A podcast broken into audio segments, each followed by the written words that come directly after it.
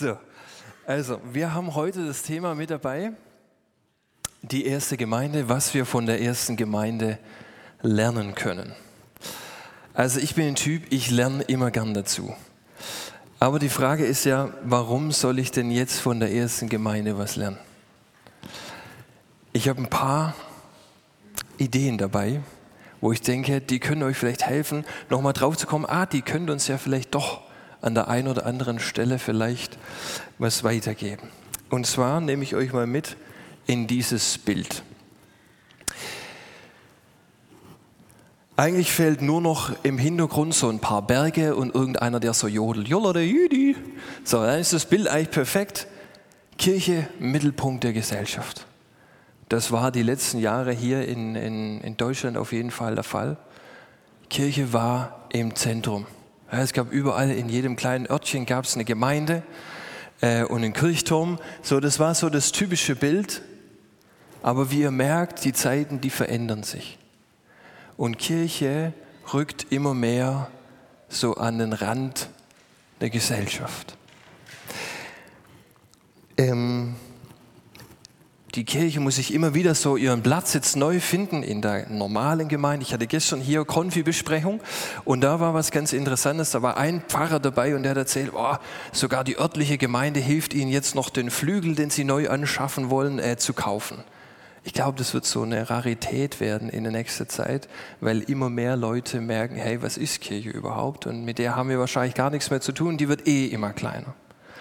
Und früher, da war das so, ja klar, alle sind in die Church gewandert und alle waren Christen, klar hier. Aber jetzt müssen wir uns immer mehr behaupten zwischen anderen Religionen, anderen Konfessionen, anderen Strömungen und irgendwie ist Kirche nur noch so ein Teil von verschiedenen Ideen. Und da kommen wir eigentlich in eine ziemliche ähnliche Situation rein, aus der die erste Gemeinde entstanden ist. Da gab es ja vorher gar nichts. Es war die erste Gemeinde, so ein paar Jünger, die haben Jesus gefolgt und das war so die Idee der ersten Gemeinde. Und deshalb glaube ich, haben wir immer mehr Ähnlichkeiten wieder vielleicht mit dieser ersten Gemeinde und vielleicht können wir deshalb was davon lernen. Und das andere Faszinierende, ich habe hier so ein richtig schlechtes Bild mitgebracht. Ich habe leider kein schärferes gefunden, aber ich glaube, so das Grobe werdet ihr darauf erkennen. Die erste Gemeinde hat ja ein krasses Phänomen.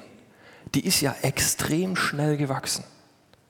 Also so, das Rote ist das erste Jahrhundert, Orange das zweite Jahrhundert und im dritten Jahrhundert war das einfach schon ähm, eine richtig große Religion und wurde sogar zum großen Christentum ausgerufen.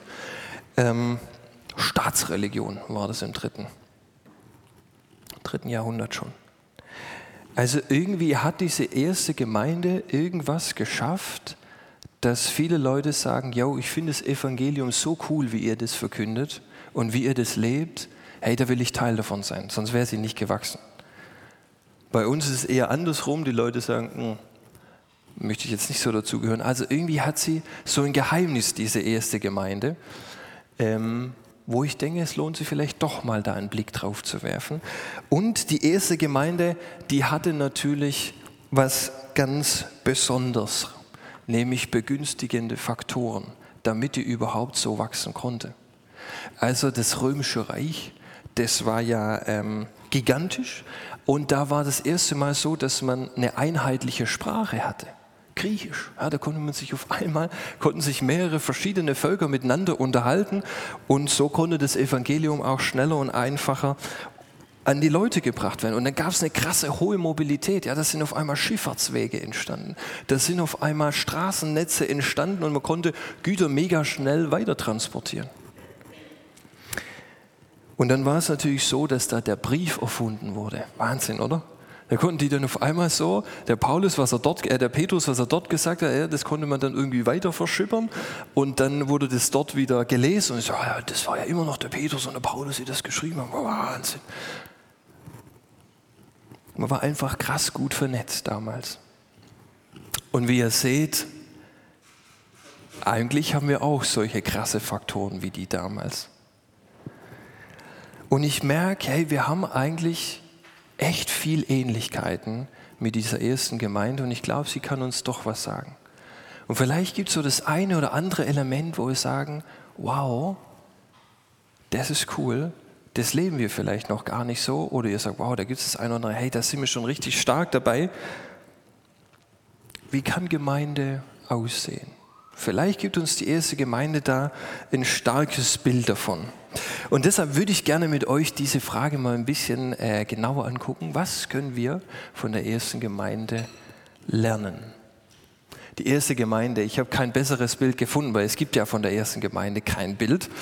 Aber äh, irgendwo dort muss sie stattgefunden haben in Jerusalem. Und ähm, das waren natürlich Juden. Ja. Jesus war der, der Erste, der hat so ein paar Jünger gefunden und dann irgendwo hat sich da wahrscheinlich so ein paar Krüppchen drum gebildet. Und ähm, vielleicht könnte man die erste Gemeinde so definieren, da war das Pfingstwunder, Jesus ist in den Himmel hochgefahren und dann waren ein paar, die da dabei waren und haben gesagt, oh komm, lass uns eine Gruppe bilden und ähm, wir werden unterrichtet in der Lehre der Apostel und das war so dann die erste Gemeinde. Und es gibt zwei Berichte über diese Gemeinde. Apostelgeschichte 2 und Apostelgeschichte 4. Und Apostelgeschichte 2, die ist länger ausführlicher. Da wird sie richtig ausführlich beschrieben und deshalb habe ich mir die natürlich rausgesucht. Und wir gehen mal ein bisschen anhand von Apostelgeschichte 2 entlang, was wir von der ersten Gemeinde lernen können. Und faszinierend ist, wenn du anfängst, Apostelgeschichte 2 zu lesen, dann sind die ersten 13 Verse, die handeln immer vom Gleichen. Es geht immer um das Gleiche. Und wenn du dann mal guckst, wie groß das Kapitel 2 ist, dann merkst du, das ist ein Drittel des gesamten ähm, Berichts, äh, ein Drittel des gesamten Berichts über die erste Gemeinde handelt nur von diesem Thema. Wahnsinn, oder? Ein Drittel des Berichts über die erste Gemeinde geht über dieses Thema. Heiliger Geist. Das scheint irgendwie ein ganz krasser, fester Bestandteil der ersten Gemeinde zu sein. Ganz am Anfang erfahren wir, wie der Heilige Geist auf die Gemeinde kommt. Dann erleben wir, was der Heilige Geist mit den Gemeindegliedern macht. Die kommen irgendwie in so eine Art Ekstase, was auch immer das ist. Und dann bewirkt der Heilige Geist, dass die in anderen Sprachen reden. Egal, was das jetzt für Sprachen sind. Ob das Chinesisch ist oder ob das die Zungenrede ist, sei mal dahingestellt. Aber sie reden in anderen Sprachen. Und in Vers 11 lesen wir dann, dass der Heilige Geist die Leute dazu bringt, dass sie Gott loben. Und nochmal später in Vers 43 lesen wir davon, dass der Heilige Geist Zeichen und Wunder bewirkt. Also wir merken, der Heilige Geist ist in der ersten Gemeinde kein Nebenprodukt. Das ist nicht irgendwie was, was halt irgendwo mal ein bisschen mitschwimmt. Nee, das hat eine richtig krasse Größe in der ersten Gemeinde. Eine feste Größe. Und die Leute in der ersten Gemeinde, die rechnen sogar damit, dass der Heilige Geist eingreift. Dass der Heilige Geist dort Wunder tut. Die rechnen damit. Die rechnen damit, dass der Heilige Geist Zeichen und Wunder tut. Was können wir von der ersten Gemeinde lernen? Vielleicht, dass der Heilige Geist dort eine zentrale Rolle einnimmt. Ein zweites, was wir lernen können von der ersten Gemeinde. Jetzt kommen wir in das zweite Drittel. Ja, von Vers 14 bis Vers 36 berichten die wieder nur von einer einzigen Sache. Und zwar ist es die Predigt von Petrus. Der Heilige Geist, der hat so eine krasse Außenwirkung auf die Leute, dass die ins Nachdenken kommen. Hey, was geht denn da eigentlich? Und dann entscheidet die erste Gemeinde und sagt, so Freunde, wir gehen jetzt da rein in diese Stadt und wir erzählen den Männern und Frauen, die dort sind, von Jesus. Ja, mal Evangelisation ist immer so ein krasser Begriff. Ähm, vielleicht nennen wir es einfach missionarisches Sendungsbewusstsein. Die sind in ihre Stadt gegangen und haben angefangen, von Jesus zu erzählen. Das nächste Drittel von Apostelgeschichte 2 über die lebendige Gemeinde, über die erste Gemeinde, geht darum, dass sie rausgehen von Jesus erzählen. Jetzt können wir sagen, ja, das war ja nur Petrus, der da gepredigt hat. Hey, aber die anderen bleiben doch nicht zu Hause. Wenn sich da nachher 3000 Menschen davon bekehrt haben, dann ist es ja eine riesen Logistik, die da dahinter steckt. Ja, da wird vielleicht ein kleines Seelsorge-Team von dieser Gemeinde am Start gewesen sein. Vielleicht gab es ein paar ähm, praktische Typen, die haben die Straßen ein bisschen abgesperrt, dass das irgendwie funktioniert. Keine Ahnung. Aber die haben das gemeinsam gemacht. Es war eine erste Aktion, wo sie gesagt haben, hey, das gehört zu uns dazu. Wir haben dieses lebendige Wasser und dieses lebendige Wasser, das muss raus. Das müssen die Leute erfahren. Und dann kommen wir, ich habe es mal genannt, Kennzeichen einer lebendigen Gemeinde. Die haben irgendwann mal festgestellt, hey, eigentlich wäre es doch gut, wenn wir für unsere Nachwelt festhalten, was wir als Gemeinde so machen. Dass die immer wieder sich darauf besinnen können, so, hey, so hat die erste Gemeinde ihr, ihr Gemeindedasein gelebt.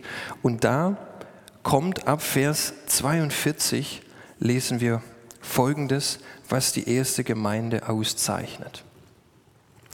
Sie bleiben aber beständig in der Lehre der Apostel und in der Gemeinschaft und im Brotbrechen und im Gebet. Es kam aber Furcht über alle und es geschahen viele Wunder und Zeichen durch die Apostel. Alle aber, die gläubig geworden waren, waren beieinander und hatten alle Dinge gemeinsam. Sie verkauften Güter und Habe und teilten sie aus unter alle, je nachdem es einer nötig hatte. Und sie waren täglich einmütig beieinander im Tempel und brachen das Brot hier und dort in den Häusern, hielten die Mahlzeiten mit Freude und lautem Herzen und lobten Gott und fanden Wohlgefallen beim ganzen Volk.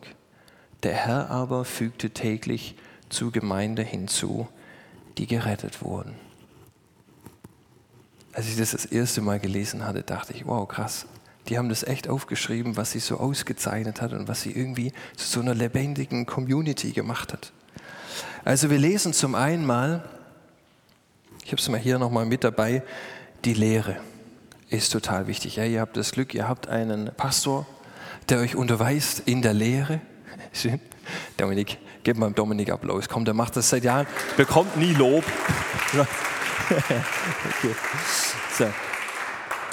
Und das ist cool, wenn man so jemanden hat, der einem dieses Wort Gottes irgendwie auslegt. Und dann finde ich es aber faszinierend, dass die zwei Orte haben, an dem die Lehre praktiziert wird. Das eine ist, sie gehen in die Synagoge. Ja, da wird das Alte Testament gelehrt. Die gehen sozusagen in die Church und äh, dort, ich glaube, Synagoge geht der Gottesdienst immer zwei Stunden. Puh, Freunde, hier geht es nur eine. Aber ähm, da ist richtig Programm. Da lernst du richtig viel über das Alte Testament. Aber das Zweite ist, sie sind zu Hause. Das Neue Testament wurde nicht in der Synagoge vermittelt, das wurde zu Hause vermittelt. Zu Hause in den Häusern. Und irgendwie scheint mir das ein Phänomen zu sein der ersten Gemeinden. Im Römerbrief lesen wir auch, dass die eigentlich alle aus Hausgemeinden bestehen. Ganz viele kleine Gruppen, die sich treffen zu Hause und irgendwie über dieses Wort Gottes reden. Ich will einen ganz kleinen Exkurs zu diesen Hausgrüppchen machen. Weil ich da einen kleinen, wie sagt man das, Dissens feststelle. Das klingt geschwollen. Ähm, zu Hause, pass auf, wir haben ja Influencer, wir sind ja Influencer und wir erzählen immer wieder, wie wir so gemeinsam unsere Erziehung leben und so. Und dann sagen wir, dass wir, wir feiern immer Gottesdienst zu Hause, alleine, also als Family. Das heißt, wir beten zusammen, wir lesen eine Geschichte zusammen und äh, wir singen zusammen. Und da kommt voll auf die Reaktion, wow krass, okay, ihr macht es noch und ihr lernt abends noch Lieder auswendig und ihr lernt mit denen abends noch Texte auswendig. Gemeinde findet auch zu Hause statt. Wir haben gemerkt, wir können das nicht abschieben immer auf den Dominik und sagen, hey, du bist schuld, dass unsere Kinder nicht äh, jetzt hier das Wort Gottes richtig bekommen. Hey, ich bin selber dafür verantwortlich. Wir sind selber dafür verantwortlich, dass Glaube zu Hause passiert, dass Glaube in den Alltag kommt. Wenn wir das alles, wenn wir Konfi-Unterricht findet hier statt, biblischer Unterricht findet hier statt, Glaubensvermittlung findet nur am Sonntagmorgen statt. Und dann gehen wir aus der Kirche raus und dann alles weg dann bin ich ein freier Mann. Glaube findet zu Hause statt. Glaube findet zu Hause in unseren eigenen vier Wänden statt. Ich lade euch ein, ich habe das erste Mal zu Hause Abendmahl gefeiert. Alter, ich wusste gar nicht, wie das geht. Wie macht man sowas? So vorne ist es klar, okay, du bekommst es und dann auf einmal bist du selber dafür zuständig und dann die Entdeckung zu machen, hey, die Einleitungsworte, die stehen ja in der Bibel. Das kann ich selber machen. Das sind so krasse Sachen, wo ich merke, das haben wir irgendwie ein bisschen verlernt. Glaube darf auch zu Hause stattfinden. Und das ist ein mega Schatz. Und da lade ich euch ein, vielleicht immer wieder auch mal versuchen, zu Glaube zu Hause zu leben, mit eurem Partner, mit eurer WG oder mit eurer Family. Probiert es mal aus. Das ist echt cool. Und wie die Jünger das damals ja auch gemacht haben, sind ja trotzdem noch in Gottesdienst gegangen. Das zweite Gemeinschaft. Ich glaube, das seid ihr hier in Stuttgart echt stark. Also wie oft ich hier schon irgendwo mal eingeladen bin, ey, komm mal vorbei hier. Ähm, außer zum Essen noch nicht, da könntet ihr mich mal einladen. so. ähm, aber das ist ziemlich cool, weil ganz viel immer wieder über diese Gemeinschaft schon steht. In Apostelgeschichte 1 fängt schon an. Alle waren an einem Ort versammelt in Vers 41, da steht, wer getauft wird, wird hinzugefügt zur Gemeinschaft. 42, und sie verharrten in Gemeinschaft. Das scheint ein Gut zu sein, das der ersten Gemeinde wichtig ist.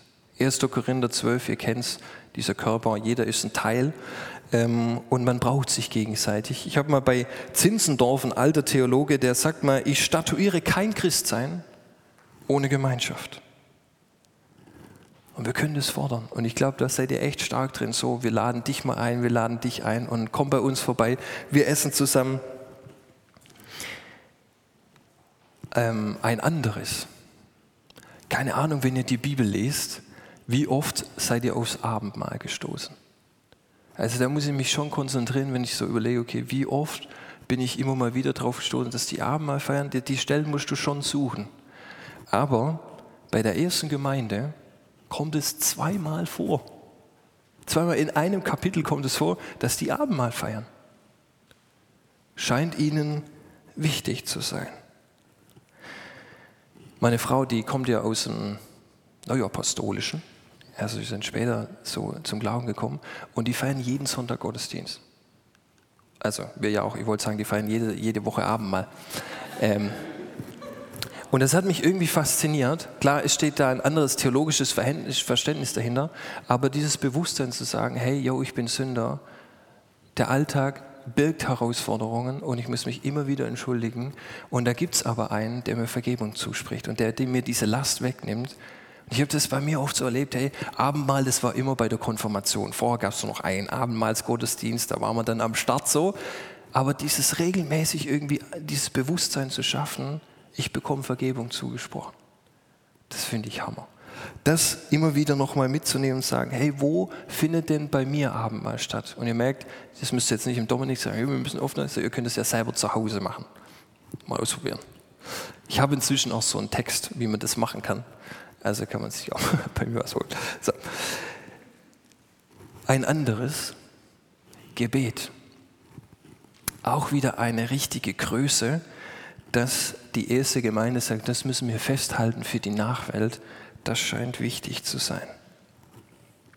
Wir sagen das ja immer so leicht, so ähm, Gebet ist der Leitfaden und das Wichtige der Gemeinde, alles hängt am Gebet, gell? So. Jetzt gibt es aber eine Church Life es kommt aus dem Amerikanischen, glaube ich, ähm, die untersucht so Gemeinden, die wachsen und versucht so Indikatoren rauszufinden, warum manche Gemeinden wachsen und manche nicht. Und die kommen zu der Erkenntnis, dass sie sagen, Gemeinden wachsen dort, wo es Menschen gibt, die 15 Minuten an fünf Tagen beten. Also natürlich alles hochrechnen und so. Also das heißt, es sind drei Minuten am Tag, nicht mal sieben, die Woche, sieben Tage die Woche, sondern nur fünf. Und diese Gemeinde wachsen. Ist schon krass irgendwie, dass in diesem Gebet doch Kraft steckt. Dass in Gemeinden, wo es Leute gibt, die viel beten, dass das doch was bewegt. Das finde ich spannend, weil wir, wie soll ich jemandem sagen, hey, Jesus verändert dein Leben, wenn er nicht mal meins verändert? Ich lade euch ein, wenn ihr merkt, hey, Gebet ist, was das bei mir schon drin ist, behaltet es fest ich glaube, es ist ein Riesenschatz. Und wenn ihr merkt, hey, das ist sowas, das lasse ich gern schleifen, weil der Tag, der ist krass voll. Und wenn ich jetzt 15 Minuten Gebet weglasse, hey, dann habe ich schon mal 15 Minuten gewonnen. Nein, das scheinen die wertvollsten zu sein. Nimm's mit. Bete für deine Gemeinde. Bete für dein Umfeld. Dann gibt es eine Sache, ich habe es mal mit äh, Dienst überschrieben. Dort in der Apostelgeschichte wird es mit Gütergemeinschaft äh, beschrieben. Und ähm, es kommt zweimal vor. Auch spannend. Alle Gläubigen waren beisammen und hatten alles gemeinsam. Ich so gedacht, okay, wie muss ich das jetzt verstehen? Wenn ich Christ bin, muss ich dann alles verkaufen, wird in den Topf geworfen und dann wird es so neu zugeteilt, wer was bekommt? Hm. War mir nicht sicher. Ähm, haben wir jetzt was anderes zusammen gebastelt, wie ich glaube, dass man es vielleicht verstehen kann. Ich glaube, korrekter wäre, dass die einfach eine extrem hohe Bereitschaft hatten, ihren Besitz, das, was sie hatten, einzubringen für Leute, die es brauchen. Ich habe es für mich so ein bisschen formuliert, vielleicht ist das die Königsdisziplin.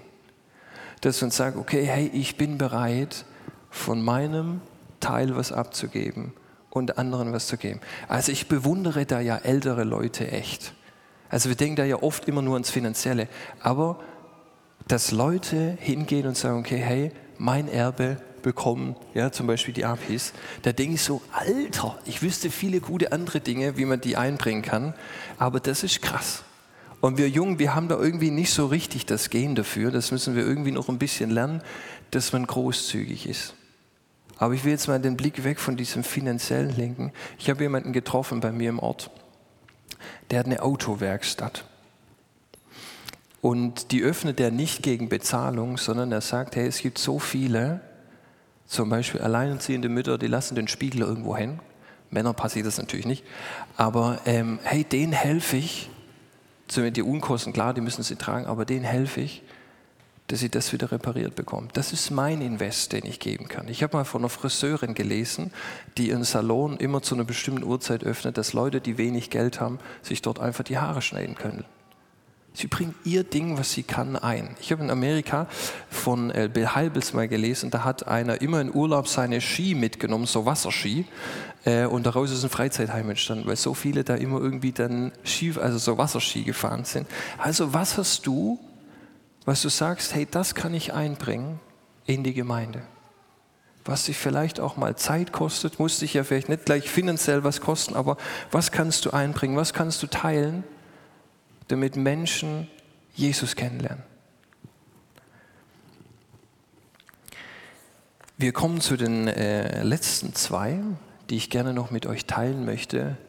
Die Anbetung. Wir kennen das schon immer wieder irgendwie, hey, das gehört so in unser, in unser Glaubensleben rein. Aber ich möchte euch da zwei Stellen nochmal vorlesen, weil es kommt zweimal vor in Apostelgeschichte 2. Einmal in Vers 11 und da lesen wir, wie hören wir sie von den, wir hören sie von den großen Taten Gottes in unseren Sprachen reden. Die Christen loben nicht nur in ihrer Bubble Gott, sondern die erzählen außen, wie cool Gott ist. Und dann lesen wir in Vers 47, im letzten Vers von, Vers 2, von Apostelgeschichte 2, ähm, wo sind wir denn? Hier sind wir. Ich habe so viel unterstrichen an der Stelle, dass ich nicht mehr weiß, wo ich bin. Aber sie lobten Gott und hatten Gunst beim ganzen Volk.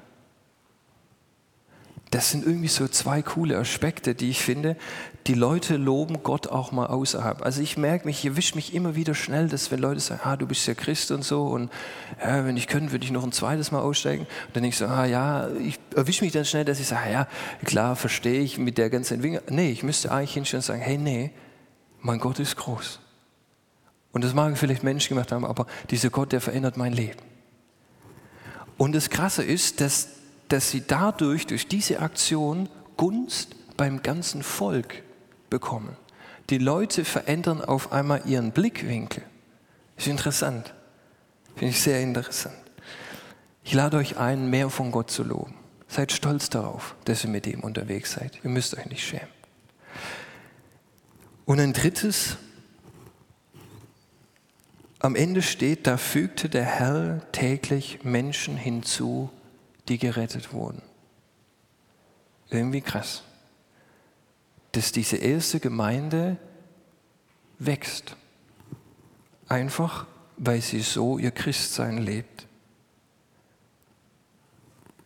Und das ist irgendwie ein Trend, der entgegen unserer Zeit gerade wirkt. Und deshalb lade ich euch ein, die Kennzeichen der ersten Gemeinde nochmal so zu Herzen führen. Ich glaube, viele Dinge machen wir einfach schon richtig stark. Aber vielleicht gibt es einen einen oder anderen Punkt, wo ihr persönlich sagt, hey, yes, da möchte ich nochmal mehr, mehr drüber nachdenken.